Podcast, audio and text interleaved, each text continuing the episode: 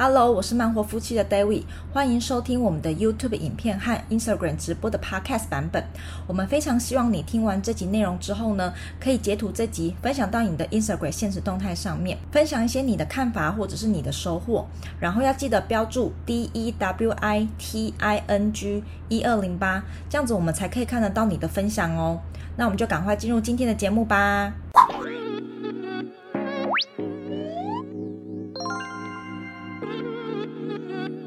生活快快自由，我是 George，David 是我。今天我们这集影片呢有点特别，因为我们常在我们的部落格或者在我们的频道上面分享美股很好嘛，对不对？嗯。但是今天这集影片不一样哦，我们来分享我们就是从投资美股跟还没有开始投资美股之前呢、啊，有点后悔，然后有点小失落的事情，总共五件事情。那废话不多说，我们马上开始吧。第一个呢，就是我们晚了两年才开始投资美股。那我们大概是二十六、二十七岁开始投资美股的嘛，嗯、对不对？但是呢，其实呢，我们在二十四岁的时候就知道有美股这个东西。那时候我们就是会用大家会常用的那个什么。三足 A P P 就是看那个台股的那个，然后其实那个 A P P 里面呢、啊、是有可以让你看美股的，但是呢那时候我们一直以为说买美股跟买台股一样，就是一次就要买一千股，然后那时候就觉得怎么可能一次就花一两万的美金去买一张股票，怎么可能？就觉得资金没有那么多啊，所以才一直把它放在那边，就是没有理它。但是我们知道说哦，原来美国好像是可以投资的这样子，然后是到两年后，就是我们开始投资美股，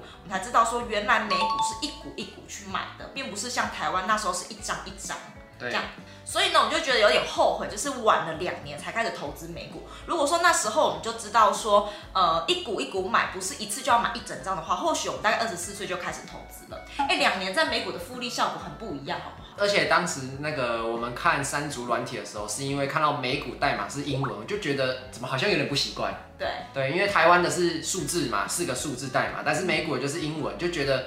看了好像没有看得很懂，然后最后又放弃这样子，所以我们就觉得那时候如果有更勇敢，或者是更有求知欲一点去研究美股的话，或许我们现在美股的绩效会更好。那如果你想要对美股有更完整的认识，就是不要像我们以前一样傻傻什么都不懂的话，你可以在第一条链接去点那个链接报名，有一个三个小时的免费分享会，就会让你对于美股有比较完整的认识。那再来第二点，就是我们曾经开过副委托啊，但是我觉得，嗯。就是一开始我们要投资美股的时候呢，就想说要什么样方法才可以去投资嘛。那时候就听证券商的营业员就说，哦，你可以开复委托，就开始可以投资美股。所以我们还真的有去开过复委托，但是其实我们没有实际的下单，是因为我们觉得手续费太贵了。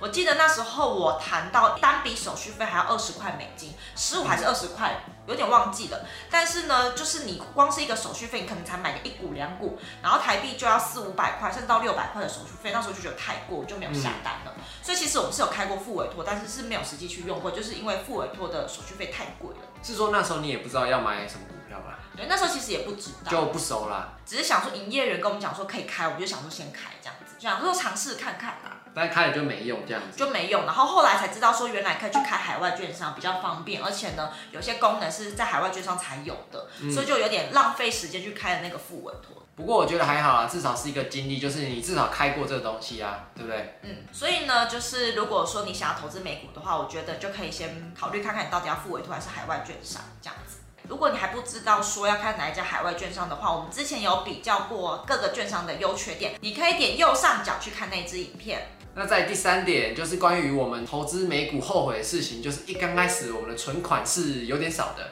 对啊，因为那时候不知道原来美股这么好投资，就是你的标的很多可以选，嗯、然后还有非常非常多的好公司，它是在我生活之中的，所以就变成是你想这个也投资一下，那个也投资一下，想要买一下星巴克，想买一下 Costco，、嗯、然后想要买一下 Apple，就什么都想投资。然后那时候就觉得说，哎，我当初怎么没有好好存钱？就是现在想要投资的时候就没有那么多钱可以去投资，就有点有点生气，你知道吗？生气自己当时候没有存钱，是不是？对，因为这种太多太好的标的可以让你去选择了。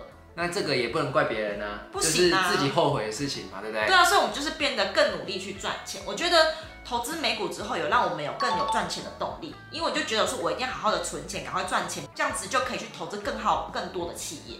这样就好像说你有很多菜在你眼前可以吃，但是就是你的胃不够大。对，没办法塞更多东西了。对对对，所以就有点像这种概念。所以我就觉得说，如果说我们一开始工作或者是以前的钱都全部存起来，有一笔钱的话，我们开始投资美股，就觉得嗯，就是觉得神清气爽，因为就觉得什么东西都可以买。不过也不会到太后悔，因为我们还是有存钱，我们不是全部花光了。对啊，所以呢，我觉得投资美股虽然让我一开始觉得说本金有点少，让我有点气，但是它也是让我更努力存钱的一个动力。在第四个这个后悔的事情呢，这一定要讲，这就是我们一刚开始觉得股价太高，但是现在股价就只会更高而已。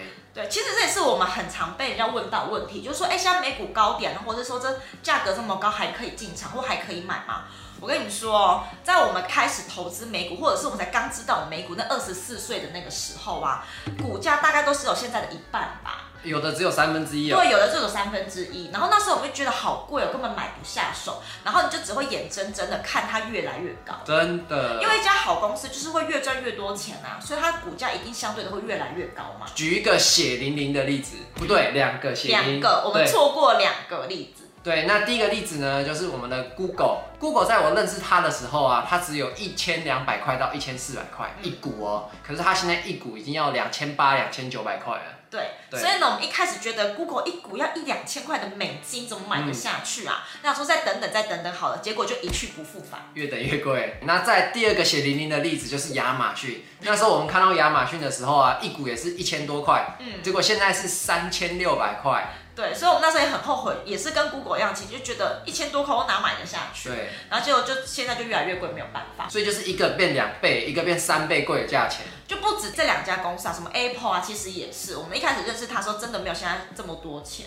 所以我真的觉得说，如果你的思维是长线投资的话，真的不用想说现在是不是高点，因为你去看你的三年前跟五年前，那时候觉得的高点是现在的低点哎。嗯。所以也就是说，或许你把眼光放长一点，去看三年后、五年后、十年后。你现在或许会觉得贵，可是现在呢是未来的低点。我们来看五年后这支影片，Google 会不会到五千块啊？好啊，对啊，不拆股的情况下哦，那拆股之后就另当别论了。那不拆股看会不会到五千块？嗯，在第五点，我觉得投资美股后悔的事情啊，这个这一点非常特别啦，嗯，就是我们跟朋友讲话的话题会有点脱节。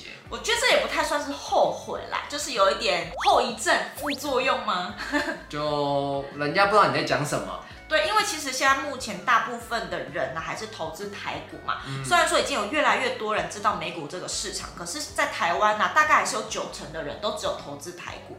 所以，其实你在上班朋友聊天的时候，你大部分他们讨论的还是台股的东西。真的。那可能就只有你在投资美股，很难去跟他讲说，哦，可能 Apple 有多好啊，Costco 有多好之类，他们可能听不懂，甚至他们根本不知道原来美股可以做投资。对啊。所以在讨论的时候就觉得他们一直在讨论，然后你就觉得有点被排挤。甚至跟那个上一辈的长辈讲，上一辈的长辈他们可能就是你跟他讲到美股，他们就等等等沉默。对对对，他们会觉得很远啦。对，所以就会不知道怎么样跟他解释这个，然后你就只能自己默默的投资，然后就找不到人讨论。可是我们觉得，如果你在投资的这条路上有找到志同道合的朋友的话，其实也是可以让你的投资路上走比较顺遂，而且会比较可以找到人讨论啦。哎，不过还好，我是可以跟你讨论的。嗯。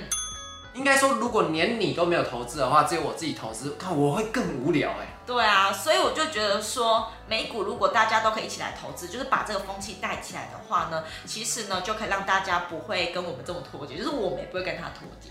或是你也可以找美国人跟你讨论的。对。那以上五点呢，就是我们跟你分享我们投资美股之后有点后悔，或者是有点副作用的事情。那如果说你对于美股还有一些疑问呢，我们没有回答到的，你可以在下方留言，或许我们未来会再拍一集，就是美股的疑难杂症特辑来回答大家的问题哦。那如果你喜欢这支影片的话，记得按个喜欢，我们下次见，拜拜。在影片下方的第一个链接有一个免费的三小时美股分享会哦，赶快点击链接报名吧。